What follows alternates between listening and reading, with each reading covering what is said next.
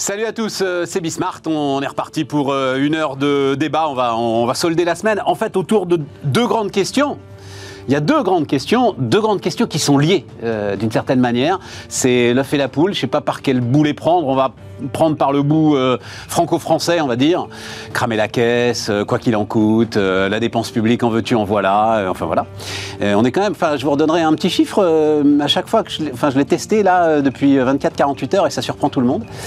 Et puis, bah, l'autre aspect, c'est, bah, enfin, si on dit cramer la caisse, celui qui met le charbon pour que la caisse puisse continuer à cramer, c'est-à-dire la Banque Centrale Européenne, la politique monétaire, tout ce qui se joue sur ce, sur ce Voilà, c'est parti, c'est Bismart.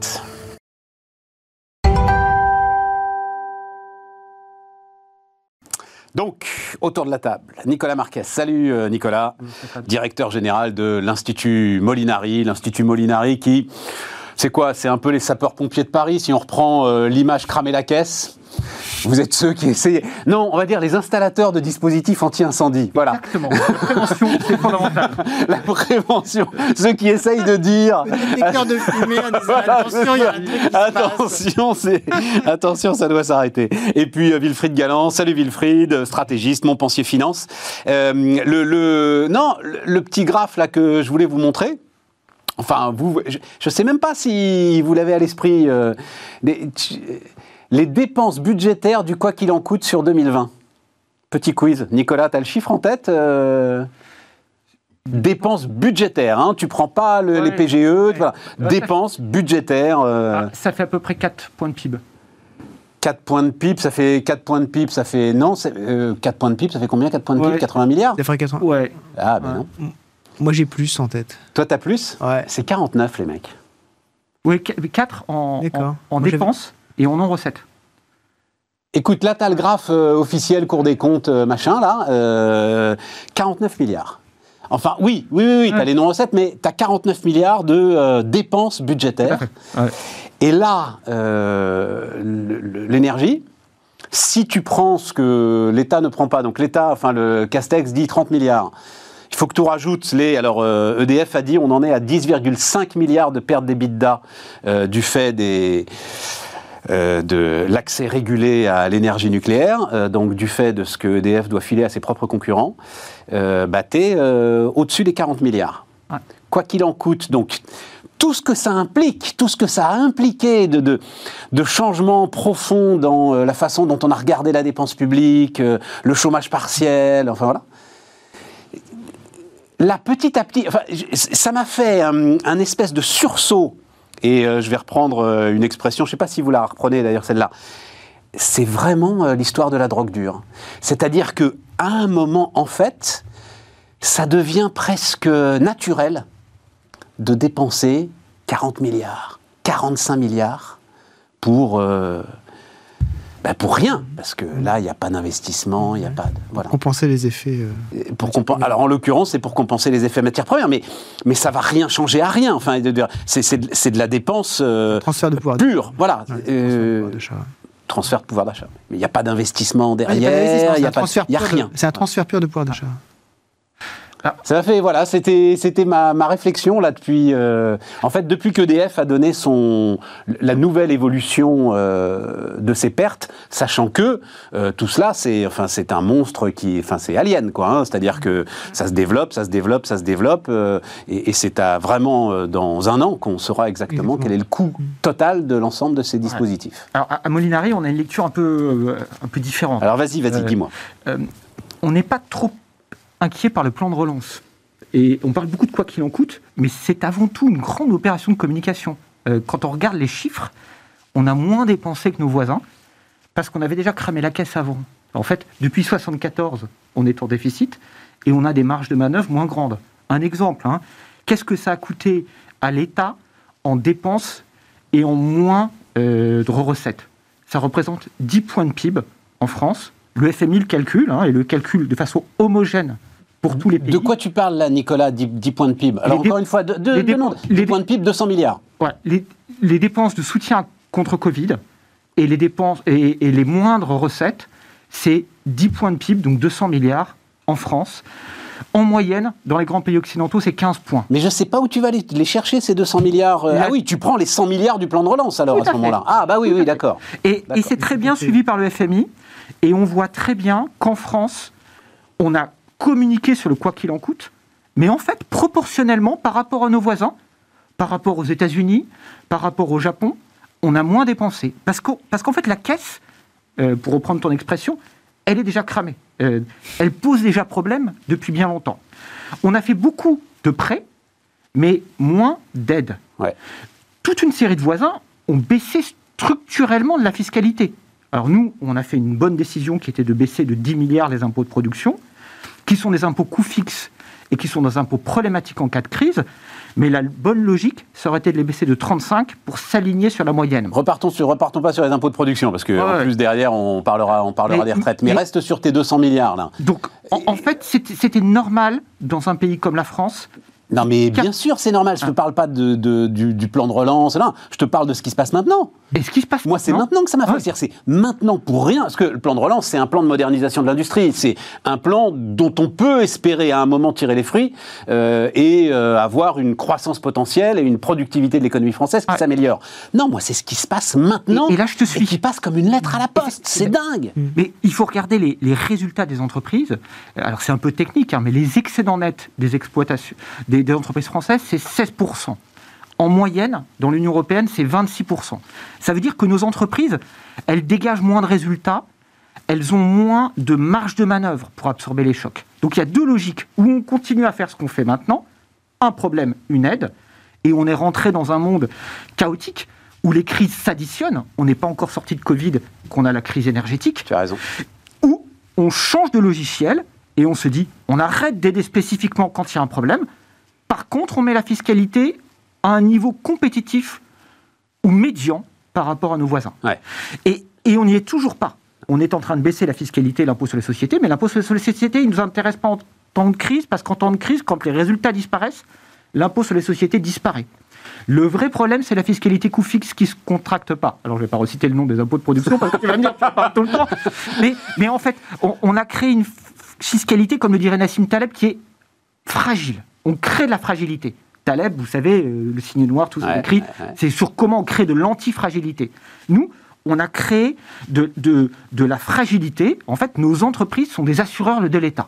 Euh, ailleurs, l'État est l'assureur des entreprises. Chez nous, la fiscalité est designée pour procurer toujours le même résultat à pour l'État, pour les collectivités locales et pour les, les caisses de sécurité sociale. Donc c'est normal d'aider. Et nous, on appelle de nos voeux la fin de ces aides en alignant la fiscalité sur la moyenne européenne. Et ça, c'est fondamental. Tant qu'on ne le fera pas, on aura des patchs. Dès que surviendra une crise, il faudra baisser le prix de l'essence, le prix de ci, le prix de ça. Et à ce moment-là, les entreprises ont plus de fonds propres, euh, de réserves de pour euh, encaisser euh, elles-mêmes les chocs. Alors, je, je- je- je trouve euh, très intéressant dans ce que, ce que dit Nicolas, c'est on, on fait le choix aujourd'hui de ne pas traiter des problèmes de structure, qui sont des problèmes de structure fondamentale de euh, la dépense publique française, en gros. hein. C'est-à-dire euh, combien on dépense et comment est-ce qu'on le dépense. Euh, et donc, par rapport à ça, par rapport à ce dossier qui est extrêmement important, on en est réduit à ne traiter que l'urgence. L'urgence, c'est effectivement de faire en sorte que le- les feux sociaux, en l'occurrence, s'éteignent pour justement se gagner du temps qui normalement, ce temps-là, doit être utilisé pour traiter le problème, le problème por- important. Le problème, c'est comme effectivement, comme tu l'as si bien souligné, les crises s'enchaînent, on n'a jamais le, temps d'aborder les, trucs de structure. Et donc, on va d'urgence en urgence. Euh, et j'ai l'impression que c'est finalement un choix collectif. C'est-à-dire que on, refuse l'effort nécessaire, l'assaise nécessaire à un moment donné de dire effectivement, on va souffrir pendant quelques temps, mais c'est pour se restructurer et se solidifier pour pouvoir aborder les crises euh, futures dans un meilleur état. Et je pense que la, la société aujourd'hui n'accepte plus la moindre notion d'incertitude. Qu'à chaque fois qu'il y a une incertitude, d'un seul coup, il faut qu'il y ait quel- quelqu'un, donc l'État, qui soit tout de suite le garant de l'incertitude. Et donc ça nous empêche d'avoir le temps nécessaire pour traiter les problèmes de fond. Ça, c'est véritablement un sujet et qu'on voit même euh, se, profiler dans le, paysage politique français. C'est-à-dire que euh, on a l'impression qu'on, normalement, à chaque grande élection, il y a cette espèce de respiration qui dit voilà véritablement les sujets qui sont importants, donc on va traiter les sujets importants, au, moins pendant un ou deux ans. Et, et ce, temps-là est en train de se réduire de plus en plus. Même dans les campagnes électorales, on traite de sujets qui, effectivement, c'est euh, euh, le pouvoir d'achat. Donc, quand on dit le pouvoir d'achat, c'est les transferts, c'est le prix de l'essence, etc.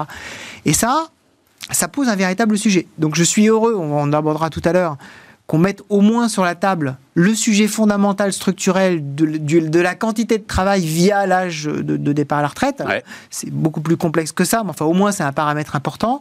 Ça peut permettre à un moment de dégager justement des, des- des marges de manœuvre, mais ça ne suffira pas tant qu'on n'a pas fait le, le- le- le travail de l'autre côté qui dit à quoi sert l'État quelles sont les dépenses Non pas l'efficacité de la dépense publique. Moi, j'entends ce- ce- cette espèce de, de- de mantra depuis quelque temps. Il faut que la dépense publique soit efficace. non, Bah oui, c'est pas non, absurde. Non, le sujet, c'est pas d'abord l'efficacité. D'abord, c'est où est-ce qu'on met l'argent? C'est pas est-ce que l'argent qu'on met est efficace? C'est c'est quoi le périmètre? Ah, je suis et, pas d'accord. Et une fois qu'on a défini le périmètre. Ah, moi, je suis alors- pas d'accord du alors- tout. Là. Le, le périmètre, je m'en fous à partir du moment où c'est efficace. Ah bah, c'est le contraire. le- le- le- la problématique, c'est que tu n'as aucune limite de périmètre dans ce cas-là. C'est-à-dire qu'à un moment donné, si tu dis c'est efficace, dans ce cas-là, à un moment, tu peux aller, tu peux aller très très très très très loin, et donc tu vas avoir ton- ta problématique de structure de dépenses qui va se poser à un moment. Tu vas forcément cramer la caisse, même si c'est super efficace. Mais non, si c'est efficace, tu crames pas la Mais caisse. Si c'est efficace, rap- t'as de la rentabilité. Efficace par rapport à quoi Par Bah, rapport à une efficace rentabilité par rapport à ce que fait le privé. La dépense publique, sa légitimité justement, c'est son tu efficacité par rapport au jamais privé. la question dans ces dans, dans ces euh, dans, dans ces euh, Dans ces termes-là termes-là, jamais. C'est est-ce que la- l'argent qu'on met en fait, on va pas trop perdre à la fin. On le pose jamais en termes de comparaison. Jamais. Il y a jamais quelqu'un qui s'est posé la question de savoir véritablement euh, sur euh, des sujets euh, aussi divers que euh, voilà la santé, l'éducation, la production d'un certain nombre de biens et services essentiels. Dans quelles conditions est-ce que le privé peut, Ah, peut- mais peut bien travailler sûr, si plus tu parles de, mais parce que tu, tu parles d'un périmètre naturel, on va dire, pour, Exactement. pour l'État. Donc il faut, il, faut, il, faut, re- il faut à un moment donné se reposer cette question-là, ce qui n'est pas du tout Mais le paysage d'aujourd'hui. le- le- le- le- ça m'inspire une autre réflexion. C'est alors euh, vous êtes euh, plus, je ne sais pas si vous avez connu ça, vous, euh, les pubs, chasser le gaspille. Oui, euh, si, bien sûr. euh, 75, 76, vous êtes encore à 79 et tout. Et, et moi, je me souviens de la, je, je- je revois la pub. 79, du- j'avais 10 ans. Je revois la pub du gars qui met un pull.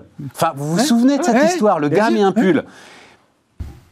C'est un ben, personne. euh, Enfin, c'est un discours. euh, J'ai l'impression qu'il serait euh, impossible à tenir aujourd'hui, on- en fait. on- on- impossible de dire bon bah. On commence à l'avoir un peu, on commence à l'avoir un peu, et, et justement, il y a des réactions très fortes là-dessus en disant, mais non, mais c'est pas, c'est pas à nous de faire les, de, de faire les efforts, quoi. Non, mais je, je- je vais faire un- euh, aborder un sujet qu'on qu'on rabordera. hein. Mais chasser le gaspille, quand on regarde les, les dépenses publiques, le premier sujet, c'est les retraites. Euh, Mm. Et donc, Ouais, mais on y va après sur les retraites, euh, Nicolas. Finissons sur a- cette, finissons sur cette, juste c'est cette facilité. Parce que donc le gouvernement, mais, mais même dans l'univers médiatique, hein, même mes confrères, c'est-à-dire, je lisais ce matin euh, Bruno Le Maire, il ne s'agit pas d'un nouveau quoi qu'il en coûte, etc. Mais bon Dieu, prends les chiffres, regarde où on en est. Enfin, Alors, on a découvert l'arbre C'est quelque chose hein, de donc, euh, phénoménal. Forcément, euh, maintenant, tout est. En fait, le- les ordres de grandeur, depuis, depuis, le, depuis la crise Covid, les ordres de grandeur ont, ont- ont totalement changé. Ouais, c'est ça. Euh, voire même, nous, on avait peut-être euh, d'abord, avec la crise des Gilets jaunes, hein. Il y avait eu d'abord un premier. Il avait lâché 10. Non, mais il faut s'en souvenir. 10. Il avait lâché 10 milliards. 17 Toi, 17 t'as en tête, j'ai 10, moi. Bon, enfin, bref. 10, 17 milliards. Et on avait dit, oh, quand même, Mais 10, voilà. 17 Mais milliards, déjà- les gilets jaunes, waouh Et là, c'est anecdotique. Mais déjà, dé- déjà, déjà, on raisonnait plus. L'unité, c'était plus le milliard. C'était, c'était La 10, dizaine. 20 milliards. Parce que sinon, sinon, sinon, c'était pas cohérent. Là, ensuite, on est passé. Donc ça, c'était la première étape. La deuxième étape, c'est on est passé à la centaine. Quand on n'atteint pas le 100 milliards, on- objectivement, on n'est pas super sérieux. Voilà. C'est comme, c'est comme les levées de fonds, c'est ce que je disais à un hier. Je dis, oh, à moins de 100 milliards, t'in- t'intéresses personne. Ah, c'est ça. bon, ben, voilà, c'est- Voilà. 100 milliards de levée de fonds, c'est beaucoup. Et, et, et- c'est pas du structurel. C'est-à-dire que exactement. On, on ne traite pas les défaillances structurelles, qui sont euh, la fiscalité, on ne la remet pas aux normes, Mmh. et, et ça, on peut concevoir que ça coûte, euh, parce que c'est le, le vrai investissement. Quand vous remettez aux normes votre fiscalité, vous, vous- euh, par exemple, si vous baissez massivement les impôts de production, ben, euh, au début, il y a un manque à gagner, et il faut se donner le temps d'a- d'avoir les recettes qui, qui reviennent, euh, parce que l'attractivité se développe, parce qu'il y a moins de chômage, et donc ça, c'est typique un business plan, c'est typique un investissement. Ça, on ne le fait pas assez. Euh, on, avec ces déficits, on finance de la dépense courante. Voilà, exactement, c'est ça. Ce qui n'est, on va l'espérer, pas le cas des 100 milliards du plan de relance. Enfin bon, Ben, moi j'ai quelques dans exemples. les j'ai 100 déjà milliards du plan de relance- Où là, tu es vraiment sur quelque Ouais. chose d'efficace et Il y a de des choses efficaces. Alors, le plus efficace, C'est la baisse des impôts de production, c'est ça qui a le plus de levier. Pas seulement, Nicolas. Oui, si, si, si. Mais non, quand tu contre les modèles. Alors, mais je l'ai raconté deux, trois fois, ils sont venus ici, c'était formidable. Quand tu donnes, mais vraiment donnes 200 000 euros de subvention à une entreprise, petite entreprise industrielle de traitement de surface pour qu'elle robotise complètement son processus, c'est aussi efficace. Oui. Et à mon avis, sans doute plus que de baisser les impôts de mais- production mais- parce qu'au moins tu es sûr de ce mais- qu'ils en font le pognon. Mais ça, Voilà. on, pour- on pourrait le faire autrement. C'est-à-dire que si on leur laissait euh, plus de résultats, ils n'auraient pas, besoin de subventions pour Certes. robotiser leur processus. Certes. Et c'est une anomalie de penser que qu'à chaque fois qu'il y a un truc intelligent à demander à un chef d'entreprise, il faut mettre en place une subvention. Le chef d'entreprise, il est censé être intelligent en amont. Certes. Il est censé savoir faire ses calculs et il n'a pas besoin d'un guichet à aide et, et d'un guichet euh, à taxe euh, qui essaye de contrebalancer les effets pervers de, euh, créés euh, euh, par le guichet d'en face. J'avoue que, j'avoue que c'est, c'est Mais c'est vrai, inattaquable. que- mais c'est vrai que c'est tellement beau les structures administratives. Oui, Ah, féliciter à chaque fois. attendez, les gars, je- de l'usine à gaz que nous pratiquons. Je veux finir avec mon histoire parce qu'on est tellement donc rentré dans un espèce de, cycle euh, complexe à suivre et complexe. C'est qu'on en est donc là au syndicat d'EDF, donc les syndicats d'EDF, la CGT, va attaquer le gouvernement à Bruxelles pour Donc son aide- actionnaire. donc son actionnaire, mais surtout pour aide illégale d'État. C'est-à-dire, la CGT, normalement, c'est le temple de la dépense publique que tu peux... Enfin, vas-y, voilà. Et là, non, aide illégale d'État. Les syndicats d'EDF vont essayer de porter donc, le, le dossier de Bruxelles.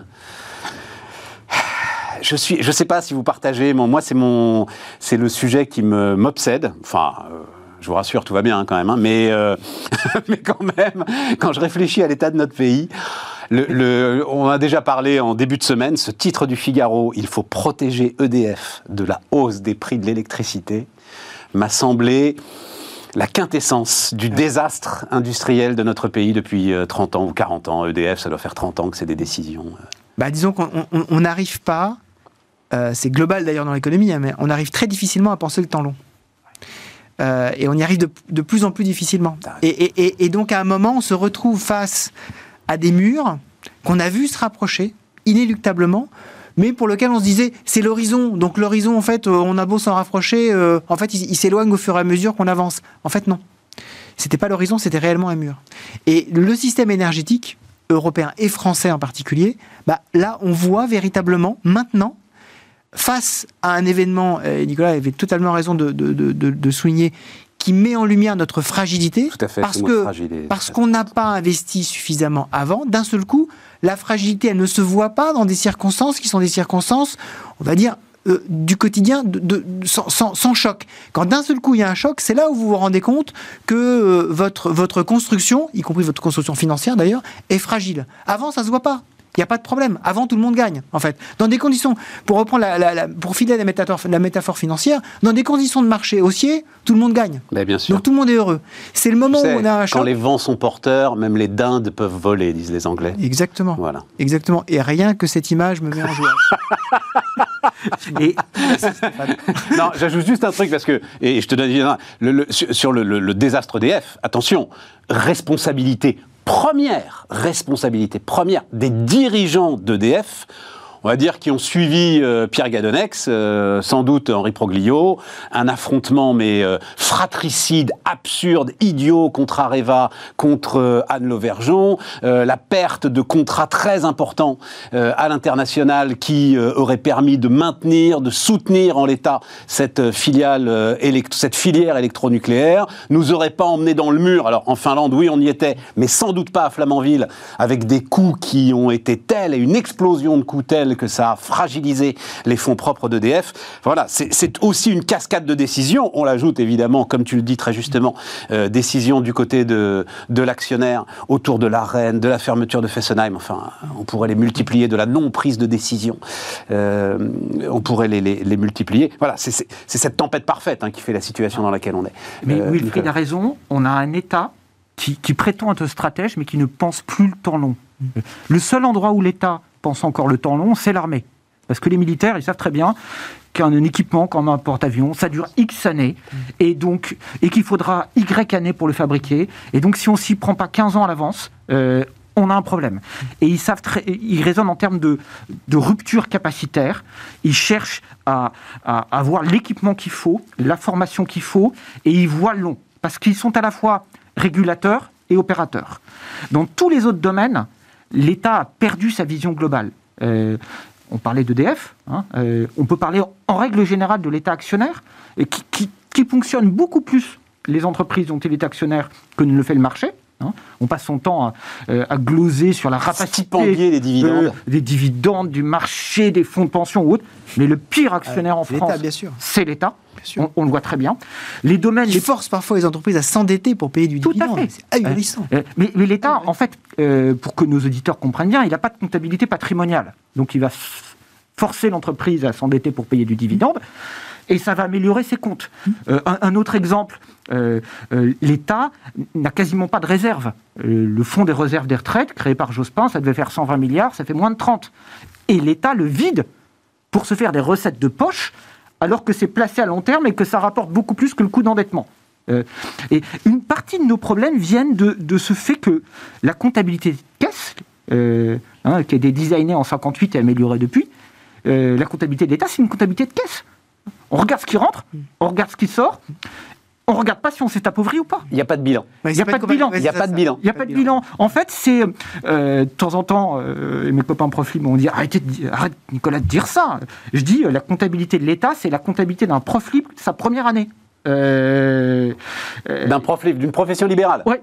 euh, Oui, oui, oui, d'un C'est- indépendant, tout à c'est fait. aussi naïf. Euh, mais mais l'indépendant, il, il apprend euh, à faire des comptes. Ah, puis il a un comptable qui lui dit et Attention, monsieur, vous a- savez, vous aurez des charges à payer l'année prochaine là-dessus. hein. Voilà, exactement. L'É- L'État, il est incapable de, de- de penser le temps long. Je vous donne une autre anecdote, mais je sais qu'on va en reparter. C'est- les retraites. Il, il- il a démonté ses caisses de retraite en 1853. Il va falloir qu'on y aille sur les retraites, hein, parce que. Sinon, il y avait- sinon, il y avait les impôts de production aussi. Ah, c'est- voilà. C'est les, c'est les deux sujets stratégiques de la France. hein. Mais bien on sûr, ne peut pas parler de compétitivité si on Mais peut bien sûr, mais bien sûr, mais bien sûr. Bon ben voilà. Non, non, mais je, je voulais juste, euh, puisqu'on avait un peu de temps euh, aujourd'hui, euh, faire mon couplet sur le, le désastre EDF. Et franchement, enfin, euh, protéger EDF de la hausse des prix de l'électricité, je ne savais pas qu'on en serait là euh, un jour. Avant d'aller, euh, euh, juste un mot. Est-ce que vous avez, vous avez vu après, on va aller sur le, le virage monétaire et puis sur sur les retraites, mais avant la pause, vous avez regardé un petit peu l'histoire de la taxe carbone européenne. Pour la première fois, le climat devient. Ça a été bon. Il y, a- il y a tellement de choses effectivement que qu'on n'a pas forcément le temps d'en parler. Il y a, peut-être quelque chose d'important là qui se joue, même si ouais. on a fait une émission là-dessus d'ailleurs. Anaïs Voigilis nous a expliqué euh, avec beaucoup de précision les effets pervers, forcément des effets pervers. J'y vais très très vite. hein. Donc euh, euh, une taxe carbone aux frontières, notamment sur euh, l'aluminium et les barres d'aluminium. On n'a pas voulu imposer les produits transformés, genre une automobile. Parce que visiblement, c'est trop compliqué à calculer l'impact carbone d'une d'une automobile. L'effet pervers, nous dit Anaïs, c'est que si les barres d'aluminium, elles, elles sont imposées à l'entrée de l'Union européenne, le donneur d'ordre va avoir tendance bah, à assembler l'ensemble En dehors de. euh, en dehors de l'Union européenne. Donc l'aluminium, il va jamais rentrer, enfin, il va jamais passer les frontières de l'Union européenne, et le produit fini, mais donc euh, qui risque d'accélérer notre désindustrialisation, lui, il passera les frontières de l'Union européenne sans taxe carbone aux frontières. C'est clair comme euh, voilà. Bon, euh, Oui, absolument. Il y a forcément des effets de bord, voilà, Mais forcément des effets de bord, a- mais ouais. il se passe quand même quelque chose. La phrase de Bruno Le Maire, pour la première fois, le climat devient un déterminant des relations commerciales internationales. Oui, je pense que c'est- clairement quand même un pas en avant. On peut, quand même dire que c'est un pas en avant. Je trouve Et- aussi, et, oui. et c'est un pas en avant qui est d'autant plus important que euh, on, on voit depuis, euh, bah, depuis le 24 février et euh, de- depuis l'invasion de, de l'Ukraine que ce sujet-là euh, a quand même eu tendance à, à décaler quand même très fortement dans, dans le rang des priorités. Bien sûr. Euh, et avec en plus des décisions euh, parfois, par exemple de l'Allemagne, qui sont totalement aberrantes. Enfin, là, on- je, je- je lisais ce matin que l'Allemagne avait effectivement décidé de relancer sa filière de, de centrales à charbon. Mais elle n'a pas le choix. En fait, à la place de prolonger ces centrales nucléaires, Et, alors, euh, là-dessus, parce que je connais un peu le sujet, Mm. euh, j'arrive pas à y voir clair. Euh, t'écoutes euh, Orano, t'écoutes euh, Knorre, il te dit euh, on peut. Moi, j'ai beaucoup discuté, je l'ai dit ici, avec Isabelle Cocher sur les centrales belges. Euh, à un moment, tu peux plus prolonger, en fait. C'est-à-dire, c'est- quand même des réacteurs nucléaires. mais en, À un moment, t'as pas fait les travaux qu'il fallait au moment où il fallait. Tu n'as plus les équipes pour faire tourner la machine, Mm. pour entretenir la machine, pour maintenir la machine.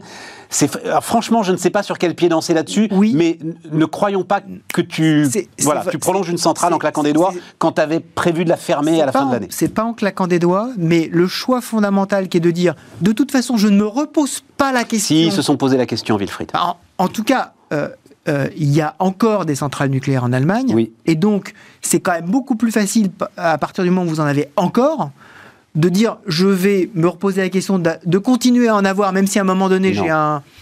Non. Écoute, sur l'Allemagne, je de sais pas, je suis, je suis catégorique sur la Belgique. Et la Belgique, elle doit fermer plus tard hein, que les centrales allemandes. Et là, vraiment, Engie a fait preuve d'une grande transparence depuis un long moment parce que euh, c'est ça qui était très intéressant. C'est que Engie, donc encore à l'époque cochère, disait aux Belges attention. Le mouvement que vous enclenchez est irréversible. C'est comme ceux qui nous disent aujourd'hui on devrait rouvrir Fessenheim. Non, Un peu plus. ouais. c'est irréversible. Voilà. Oui, mais alors, en Tu, fait, tu- tu- le- tu peux pas revenir en arrière. Le temps, c'est exactement ce que disait euh, Nicolas. Euh, il faut X années pour remettre en état le truc. X années. Mon Point. problème, c'est ça. Mon problème, c'est le temps long. C'est-à-dire qu'en fait, le- le- la seule question que se sont posées les Allemands, c'est est-ce que je peux tout de suite Ah d'accord. euh, Dans cette optique-là, relancer mon nucléaire? Ils se, ils, se, ils se sont fermés aujourd'hui, en tout cas dans ce que je lis, la possibilité dans X années de retrouver cette capacité. Et Oui, effectivement, il faut des investissements. Mais non, ils se disent simplement, je, je vais relancer tout ça. Donc, pour revenir à la question de la, la- la taxe carbone, je trouve que c'est une bonne, enfin, c'est une bonne chose.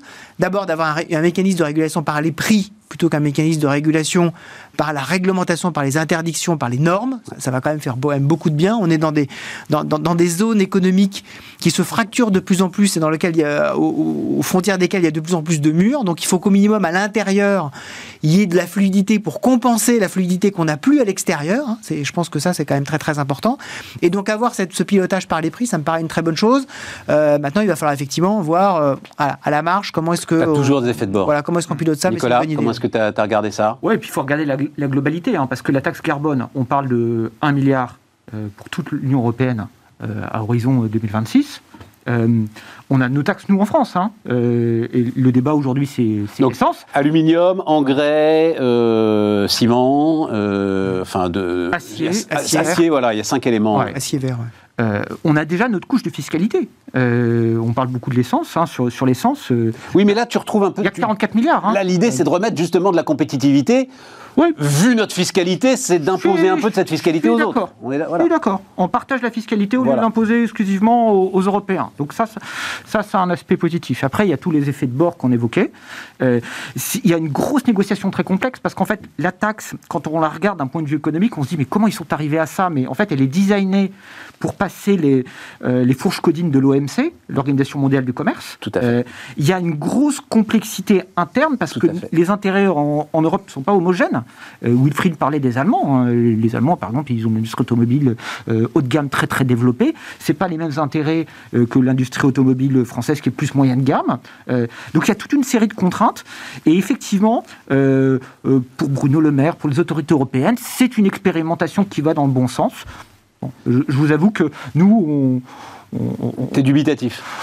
Non, parce qu'il y a aussi cette idée, euh, mais là encore, hein, elle est sur le papier pour l'instant, hein, mais cette idée, tu parlais d'un milliard, effectivement, c'est très très peu hein, euh, ce qui sera perçu au titre de cette taxe carbone pour l'instant, mais cette idée que ce qui est perçu au titre de la taxe carbone aux frontières permet ensuite Ouais. euh, de soulager les publics européens les plus fragiles des taxes qu'imposera forcément la transition énergétique au sein de notre Je continent. vous avoue qu'on applaudirait si on était capable de, de concevoir de l'allègement de fiscalité en Europe. Et un fléchage Et notamment en précis, direct. Ouais. Le fléchage, c'est- c'est plus ambigu.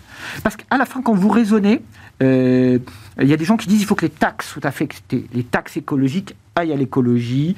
Euh, euh, ça pose pas mal de problèmes, hein, parce que la dépense publique, elle est globale. Oui, oui, Euh, euh, personne ne veut financer euh, la justice, euh, l'armée et la police, mais c'est quand même nécessaire. Euh, on, le voit dans le monde chaotique. Euh, euh, ce sera nécessaire d'investir plus dans ces domaines-là.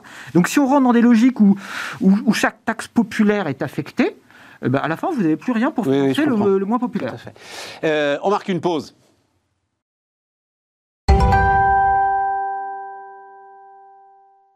On repart, les amis. Euh, alors, avant euh, tes chères retraites, euh, Nicolas, très très cher. 14% du PIB, 65 ans. Et moi, j'ai 65 ans, pourquoi faire? Le, le, Donc, on, cramait la caisse, mais le charbon. Le charbon. Donc, décision historique quand même hier de la Réserve fédérale. Première fois depuis 2018, ouais. Première fois depuis 2018, donc qui remonte d'un quart de point ses, taux d'intérêt. en Europe, les choses ont l'air quand même beaucoup plus confuses.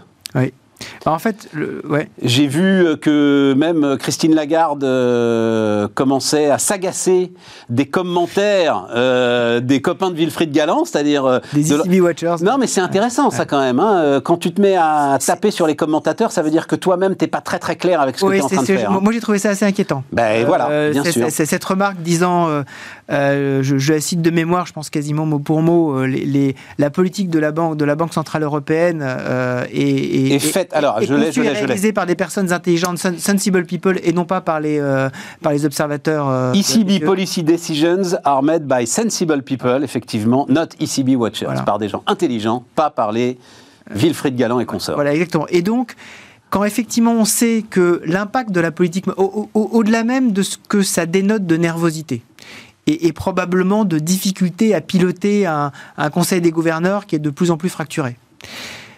c'est une, une, erreur majeure parce qu'on sait que la politique monétaire, pour se déployer véritablement au sein de l'économie, a besoin du relais des marchés financiers. Or, le relais des marchés financiers passe par le prisme de ces, de ces quelques investisseurs qui effectivement regardent posent des questions et interprètent la politique monétaire et en déduisent des stratégies et en déduisent des stratégies de marché. Et si vous vous les mettez à dos, alors vous avez un rouage extrêmement important de votre politique monétaire qui, qui risque de ne plus fonctionner ou de fonctionner à l'envers. Donc ça, c'est quand même, je trouve, le, signal du... D'ailleurs, elle l'a quasiment reconnu, du fait qu'il y a quand même des discussions, on va dire en langage diplomatique, euh, euh franches, voilà, où aucune des deux parties ne se cache ces dissensions, euh, entre ceux qui veulent euh, un resserrement monétaire extrêmement rapide et ceux qui disent attention, on est en train d'envoyer l'économie européenne dans le mur de la récession. Et, là, et ce, ce, débat existe un peu aux États-Unis, mais il existe moins parce que la pression inflationniste est extrêmement forte et parce que Jérôme Powell a eu, euh, le président de la Réserve fédérale, a eu l'habileté, euh, hier en particulier, de, de placer l'intégralité de son discours sous le signe de la clarté et du fait que je donne de la visibilité à tout le monde. De dire, voilà, je ne veux pas rajouter de l'incertitude à l'incertitude, il le, dit, clairement, et donc je vous donne un chemin dans lequel vous pouvez vous positionner. C'est effectivement ce qu'on va, va réaliser de façon très, euh, très mécanique. Et je suis en plus extrêmement positif sur l'économie américaine qui peut largement supporter un peu de resserrement monétaire tout en restant en phase d'expansion et en phase de plein emploi. Donc, un espèce de cocktail, euh, justement, à destination des investisseurs et à destination des agents économiques qui était extrêmement rassurant. On n'a pas du tout ça du côté de la, de la Banque Centrale Européenne. Et on risque d'avoir en plus cette espèce de concurrence maintenant un peu larvée entre les banques centrales qu'on voit, qu'on voit se déployer pour euh, un peu tirer la couverture en disant si je fais baisser un peu ma monnaie à un moment donné ou à l'inverse, si j'essaie de la faire monter pour euh, euh, calmer le prix des matières premières à l'intérieur par rapport aux autres. En fait, on a eu cette espèce de, d'approche très coopérative tout au long de l'année 2020 où on a, on a vu une, une coopération une interaction extrêmement forte entre toutes les banques centrales se mettre en place très très vite beaucoup plus vite que pendant la crise de, 2008.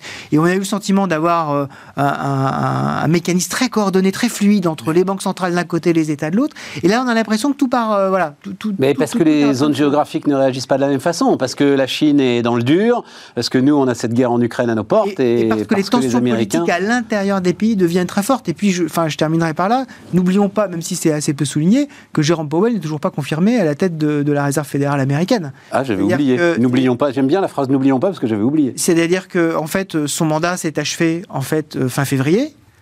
Et en fait, il n'a toujours pas été confirmé par le Sénat, ainsi que quatre autres membres. Mais c'est un sujet, Wilfried, ou c'est une pure euh, conjecture En fait, euh, il a été interrogé brièvement là-dessus et il a répondu en deux mots.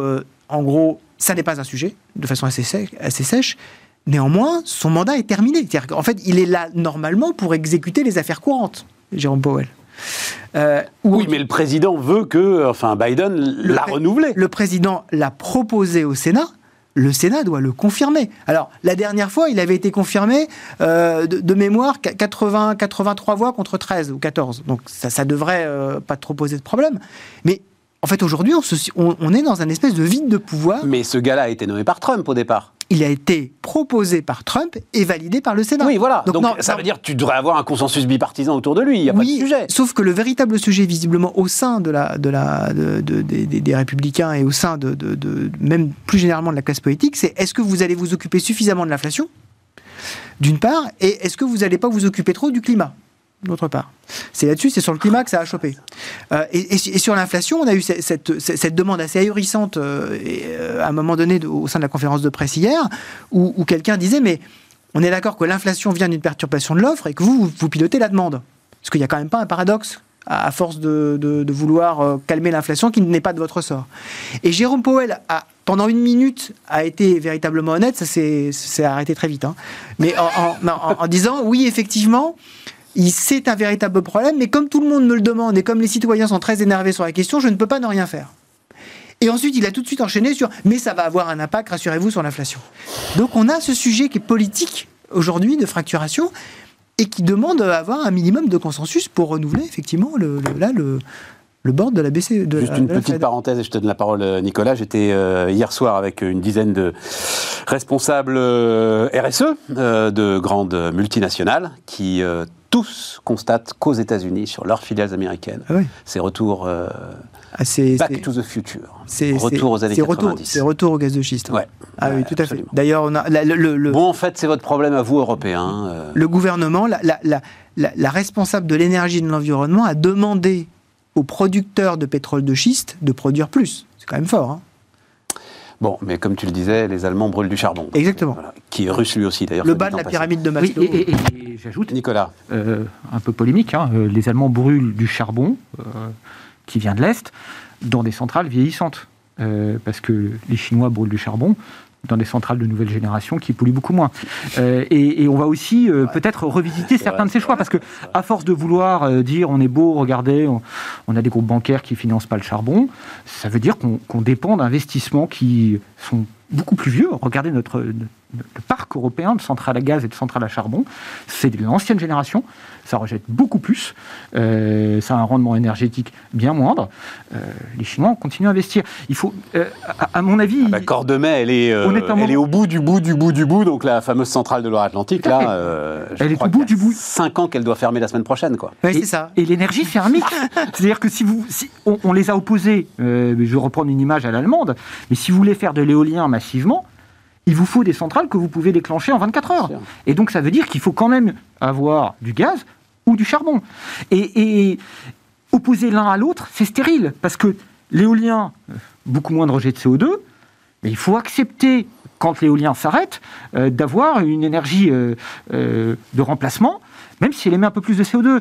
Et, Les Allemands vont te dire, euh, Nicolas, que euh, l'hydrogène vert arrive. Oui. C'est ce pourquoi d'ailleurs, euh, sur le long terme, ils veulent en finir définitivement avec Mais à ce stade, ils Mais à ce stade, oui, voilà, centrales qui polluent énormément. Le, temps qu'il arrive, effectivement. Et, donc le, mix énergétique, c'est quelque chose qui ne doit pas être vu de façon manichéenne. Tout à fait. Si on le voit blanc-noir, on, passe à côté. Reviens sur le. C'est quoi ton sentiment sur cette euh, euh, banque centrale européenne, dont aujourd'hui, alors Wilfried le disait très justement, et, j'ajouterais d'ailleurs, il faut absolument qu'effectivement sa politique, elle est à ce point importante dans la stabilité financière et économique de notre continent. Il faut qu'elle soit lisible, y compris par les chefs d'entreprise. C'est-à-dire, si la banque centrale européenne met de l'argent sur la table, c'est pour que les chefs d'entreprise prennent des risques. Si jamais ils n'ont pas une claire vision, et je peux vous assurer qu'ils ne l'ont pas euh, de ce que sera euh, la politique monétaire euh, dans quelques mois, ils ne prendront pas de risques. Et donc là, on est sur une inefficacité totale. Comment est-ce que tu vois cette, cette structure dont on doit bien dire qu'elle est totalement technocratique et qui aujourd'hui est le cœur du pilotage de notre économie? Oui, euh, j'ai envie juste d'ajouter un, conditionnel par rapport à ce que disait Wilfried. Hein. Il faudrait que ça soit visible. Il faudrait que ça soit visible. bien sûr, oui, Mais quand on regarde, c'est l'Europe. Mais ça l'a été pendant des années, quoi. Oui, ça l'a été, mais ça l'a en, été en période de temps calme. Euh, Pas tellement. non, non, pendant, pendant le Covid. Oui. À l'époque de Draghi, et puis pendant le Covid. Pendant le Covid, les choses étaient très claires, quoi. Mais, il y avait une très grosse. Disons, euh, moi, je je ne suis pas un spécialiste de, ces questions-là, mais, mais, vu de l'extérieur en tant qu'économiste qui, suit le débat politique, euh, il, il- il y- avait des points d'accord. Et, ces points d'accord, on les a challengés. Euh, et des dissensions sont apparues. Euh, et aujourd'hui, on se retrouve dans un, dans un monde éclaté. Les intérêts des Français ne sont pas les intérêts des Allemands. On le voit sur tout- tous les sujets. Euh, Il y a d'autres pays. Particulièrement sur l'inflation. Et, et donc, naturellement, il y a un processus de décision qui est plus lent. Euh, Il y a moins de capacité d'affichage qu'aux États-Unis. Euh, mais c'est structurel. Euh, Oui, mais euh, le, le précédent, et je terminerai juste là, mais euh, juste une petite incise. Vas-y, on a le, Le, temps. le- hein, le- précédent, le, précédent management euh, de, de- de la Banque Centrale Européenne avait justement une doctrine qui avait été extrêmement claire. Ouais. C'est-à-dire, oui, y, y il y aura toujours des intérêts divergents, mais mon point est très net, c'est l'euro avant les traités. Et donc, tout ce qui contribue à la stabilité financière par rapport à ce qui peut être du ressort exactement de la lettre des traités, euh, je fais mon choix et mon choix sera toujours très clair, donc vous pouvez compter dessus. Et à partir de ce moment-là, tout le monde s'est aligné en disant, ok, on est, on est certain. Alors il y avait un côté très autocratique hein, de, de, de, Mario Draghi. hein, euh, je décide et tout le monde doit me suivre, y compris les Allemands. C'est pour ça d'ailleurs qu'il y a régulièrement des, des, banques, des banquiers centraux allemands qui démissionnaient, hein, euh, parce que bon, ils en pouvaient plus. Euh, mais euh, c'était comme ça, c'était pas autrement. Là, on retrouve un mode de management qui est peut-être plus consensuel, mais qui est beaucoup plus compliqué, beaucoup plus difficile à mettre en œuvre, et partant compliqué, partant de tempête, bah, on sent que euh, le cap est pas très clair. Et donc, euh, par Il- rapport à, attends, la- à juste, la Fed, il- l'a été pendant le Covid. il a été, ouais, exactement. notamment sur cette question technique, mais euh, chacun va comprendre, très très importante, des clés de répartition. C'est-à-dire, la Banque Centrale Européenne rachète la dette des États européens, mais statutairement, dans ses traités, doit la racheter en fonction du poids de ces États dans l'économie européenne. Et donc, tu ne peux pas Mais racheter de toute la dette française. mais son programme faisait preuve de flexibilité. Mais elle l'écrit noir sur blanc. C'est-à-dire, là où. je- attends, je finis donc juste de dire tu ne peux pas statutairement euh, racheter que de la dette italienne, que de la dette française, il faut aussi racheter de la dette allemande. Oui, mais là, Oui, mais il n'y a plus de dette allemande. Et donc, dans euh, son programme de rachat d'actifs en début de Covid, elle écrit on envoie valdinguer les, les traités, on va racheter la Oui, dette dont on a Parce besoin. l'objectif était, était simple, était univoque. Il y avait un seul objectif, c'était justement maintenir les capacités de financement de la zone euro et les capacités des États de soutenir l'économie. Il y avait un seul objectif. Mais il pourrait continuer là. Là, non, il y en a deux.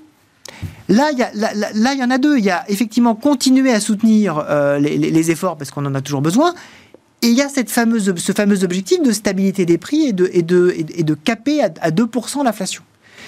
Et, c'est là où on a besoin de choix. Non pas dans les moyens, euh, le choix dans les moyens peut le faire, mais le choix dans effectivement deux objectifs qui sont un peu contradictoires l'un et l'autre. Donc, vous mettez quoi? Quelle priorité? C'était le but de la fameuse revue stratégique. On nous a rebattu les oreilles pendant des, mois avec, vous allez voir ce que vous allez voir avec Christine Lagarde, va y avoir une revue stratégique, un cap clair. Ils ont fait un cap clair, c'est-à-dire il faut une moyenne d'inflation.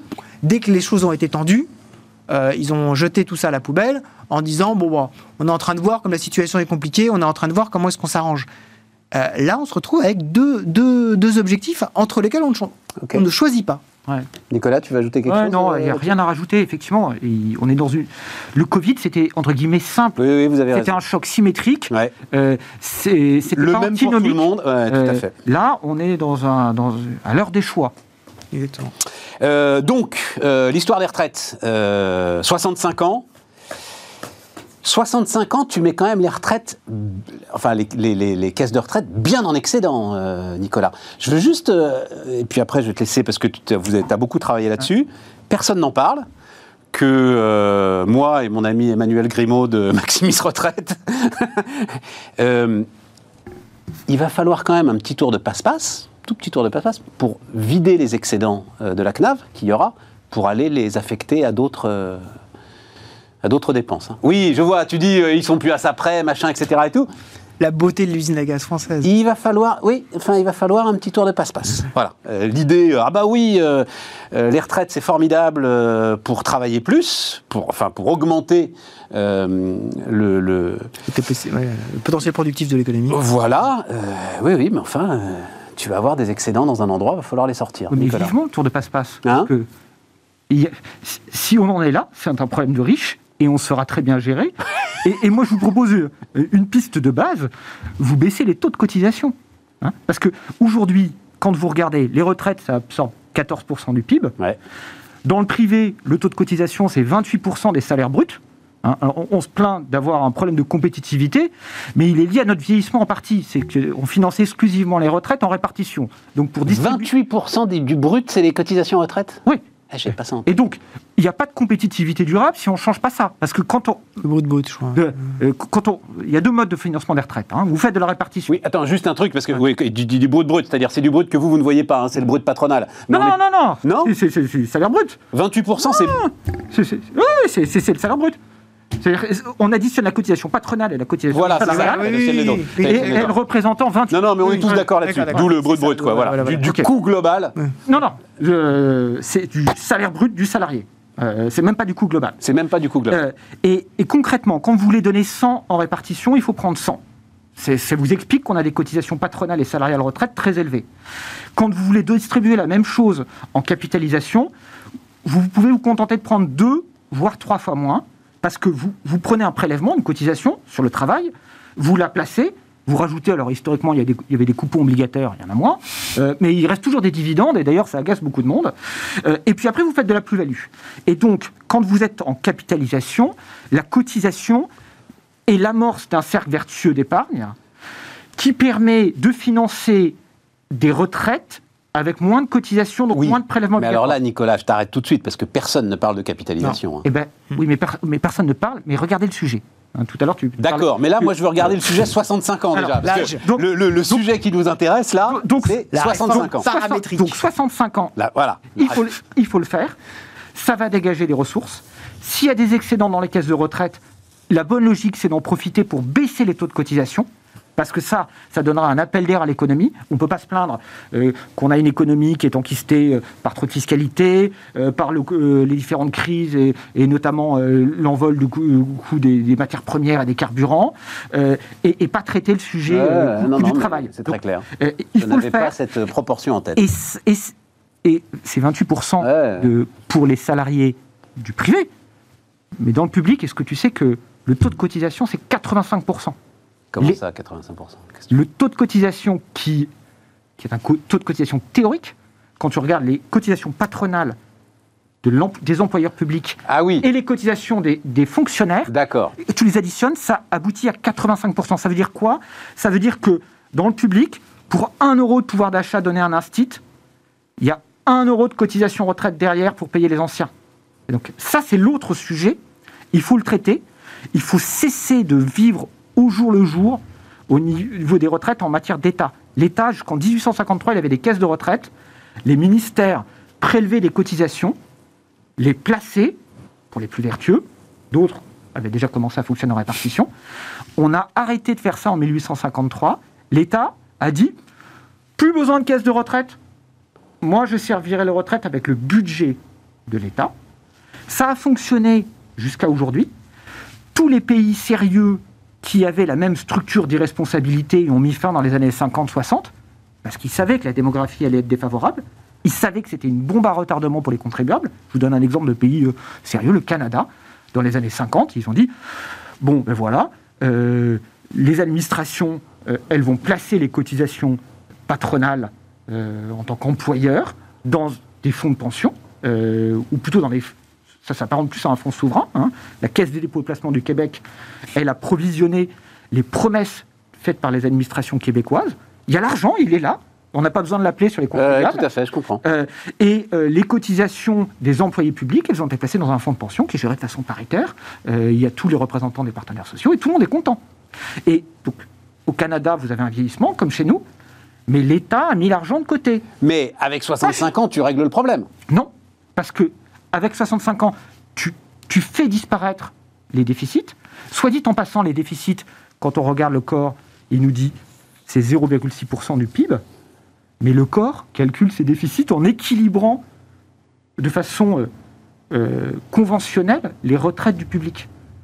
Euh, il dit l'État est équilibré. On sait très bien que l'État est déséquilibré. D'ailleurs, il n'a pas, il a pas fait un équilibre budgétaire Oui, depuis mais 74. non, non, non, mais Si, si on calculait bien les déficits, il faut qu'on sorte parce que l'État, mais même ce- de- le- enfin, euh, en comptabilité, enfin sur le- sur la, la structure du PIB, euh, l'État vaut ce qu'il coûte. Donc c'est la- l'absurdité première de, Si- de tout ça. Donc euh, Si on calculait bien, et il y a un très bon papier dans le commentaire qui vient de sortir, le déficit des retraites, ça ne serait pas de 0,6, il serait aux alentours de 1,8% du PIB par an.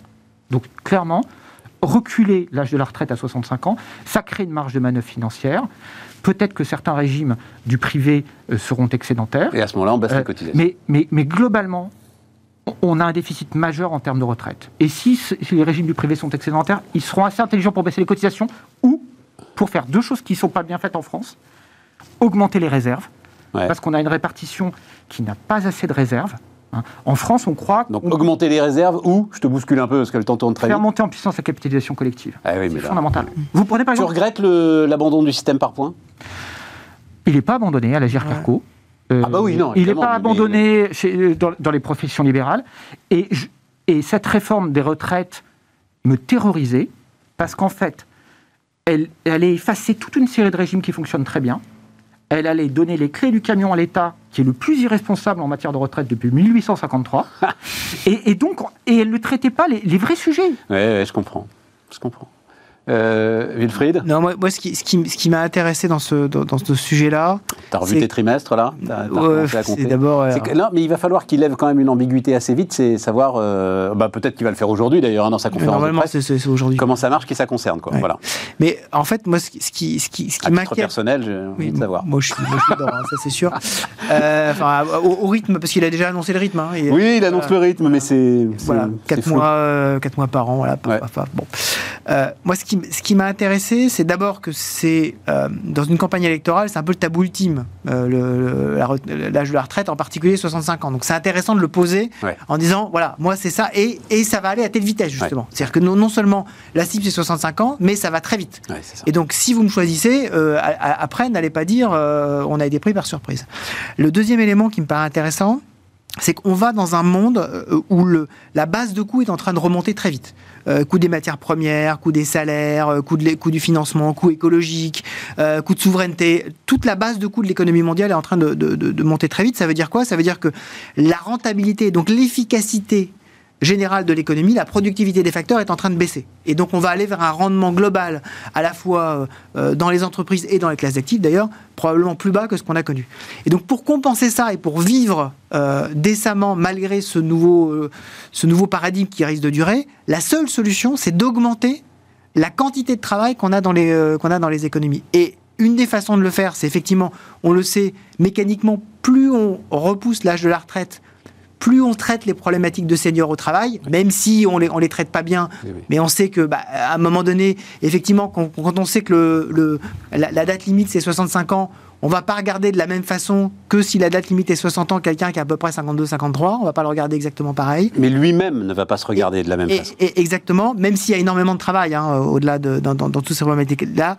Et donc moi, ça me paraît extraordinairement important justement pour retrouver ces fameuses marges de manœuvre dont on parlait, euh, pour euh, piloter le temps long, avoir des marges de manœuvre budgétaires. On traite énormément de sujets. hein. Si, on, si on arrive à retrouver un taux d'emploi global de la population supérieur de 2, 3, 4 points à ce qu'il était il y a, euh, il y a 5 ans, on traite énormément de nos problèmes, y compris en termes de déficit, euh, de déficit extérieur, etc. J'ajoute d'un mot, je te donne la parole, j'ajoute d'un mot que ça a été une des grandes parties de notre entretien qu'on avait hier avec Patrick Artus, euh, donc qui sort son pas. bouquin euh, pour euh, sortir du déclin, enfin quelque chose comme ça. Euh, voilà, et donc euh, c'était hier, vous allez euh, sur le site de Bismart et vous retrouverez tout ça. Oui, Nicolas. Ouais, je voudrais dire, effectivement, hein, l'âge, c'est clé, mais c'est la première réforme. La deuxième, comme on le disait, c'est de faire monter en puissance les capitalisations collectives. Parce que clairement, on a. Comme tu le disais. Ouais, comme je le disais. On- euh, n'est pas les seuls à. molli- Non, Mais non, mais, ah, c'est, mais oui, mais Ouais. c'est, les amis, euh, enfin vous, c'est très bien, mais c'est, c'est, c'est nulle part dans le débat public. Alors, nulle part. Voilà. Eh, PLR. tu- Nous sommes un pays à quatre candidats trotskistes, euh, non, non, pas. non, regarde en Et où détail. le seul libéral a eu une centaine de signatures. C'est ce Voilà. que- c'est- la capitalisation collective, c'est ce qu'on pousse à Molinari. Croissance Plus le fait aussi. La CPME le fait aussi. Quand tu regardes, euh, tu parlais des, grévistes de la CGT, mais quand euh, le gouvernement a voulu fermer la capitalisation collective de la Banque de France, la CGT était dans la rue pour dire arrêtez. Euh, quand euh, Ben voilà, euh, la voilà. CGT de la Banque de France, La euh, CGT, Croissance Plus savent- et Molinari. ils savent faire la calcul, tout ça. C'est pas avec ça qu'on va arrêter les Russes, tu vois. Tu verras. Laisse-nous laisse 5 ans euh, et, et- et tu verras l'état du Non, débat dans j'ai- 5 ans. Juste un mot, parce que j'ai encore deux, deux questions à vous poser. Euh, Wilfried, tu as commencé, c'est-à-dire, je balance 65 ans, là, maintenant, l'histoire du procès en, en illi- Illégitimité. illégitimité. Euh, ça vous intéresse, ça vous intéresse pas Si tu débats, en gros, si tu débats pas avec Philippe Poutou, euh, tu seras un président illégitime. C'est une, c'est une polémique politicienne totalement ridicule. D'accord. Euh, Parce qu'en fait, il y y y a énormément. C'est Gérard Larcher quand même hein, qui lance ça, un numéro 2, du, enfin président du Sénat, donc président de la République potentiel s'il y a un problème. par beaucoup d'amertume compte tenu de la campagne qu'il est en train de vivre. Ouais, voilà, c'est ça. D'accord. Pareil, euh, Nicolas. On ne commande pas. Et, et- et le deuxième élément, mais très très rapidement, mais on y reviendra ensemble, c'est, euh, ça va être l'autre point euh, un peu saillant, je pense, c'est euh, le RSA. Et l'idée, euh, alors euh, c'est Véran, le ministre de la Santé, j'ai oublié son prénom, dites donc, Olivier, Olivier. qui hier matin était très clair en disant la moitié des allocataires du RSA le sont encore 4 ans après. Il faut absolument casser cette spirale et donc l'idée d'avoir une activité en échange du RSA. C'est de bon sens? C'est le bon sens, mais à mon avis, c'est très très très compliqué à organiser, je pense, Bien sûr. euh, Nicolas. Oui, mais c'est. Mais c'est- c'est- Faire bosser des gars qui sont Mais- à mille lieues du travail. Euh, dans ce genre de, de, de décision, de choix, euh, il y a ceux qui sont dans le dispositif depuis des années et il y a ceux qui vont y rentrer. C'est un peu la même problématique que sur les retraites.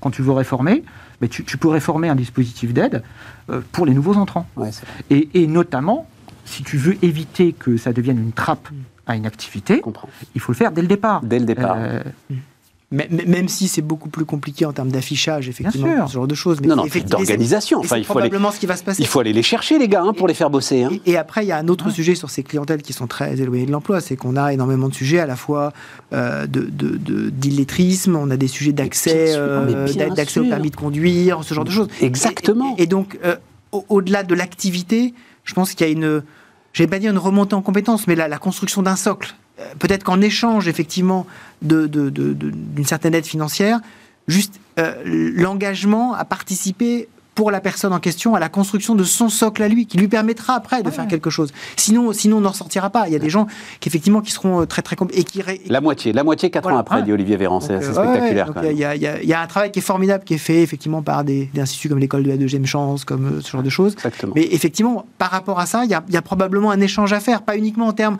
Parce qu'on voit, euh, il y, a, il y a- y souvent cette idée quasiment de travail forcé. Euh, c'est c'est pas du tout cette idée-là, je pense. C'est c'est cette idée, effectivement, comment est-ce qu'on construit un socle qui leur permet après euh, d'aller au-delà de, de, de- de- la vie qu'ils mènent aujourd'hui. Ouais, et ça, ce débat, il existait déjà euh, au moment de la création du RMI. Vous avez toute une série de personnes qui disaient attention, vous allez ouvrir un guichet euh, et on va distribuer des aides, mais, mais quid de l'accompagnement? Les, les assistantes sociales à l'époque disaient vous nous délégitimez totalement. Parce que nous, aujourd'hui, on distribue des aides, mais en contrepartie d'engagement. Quand ça devient un droit, et quand ça devient distribué à la volée, euh, vous avez des effets pervers à long terme. Ça ouvre un merveilleux débat sur le revenu minimum. Oui, voilà, qu'on aura ensemble euh, très prochainement. Merci euh, à tous, merci à vous deux. Euh, demain, donc, Aurélie Planex. Et nous, on se retrouve lundi avec une émission spéciale matière première alimentaire. Hein, c'est le- c'est l'autre gros sujet, évidemment, que pose la guerre en Ukraine. À lundi.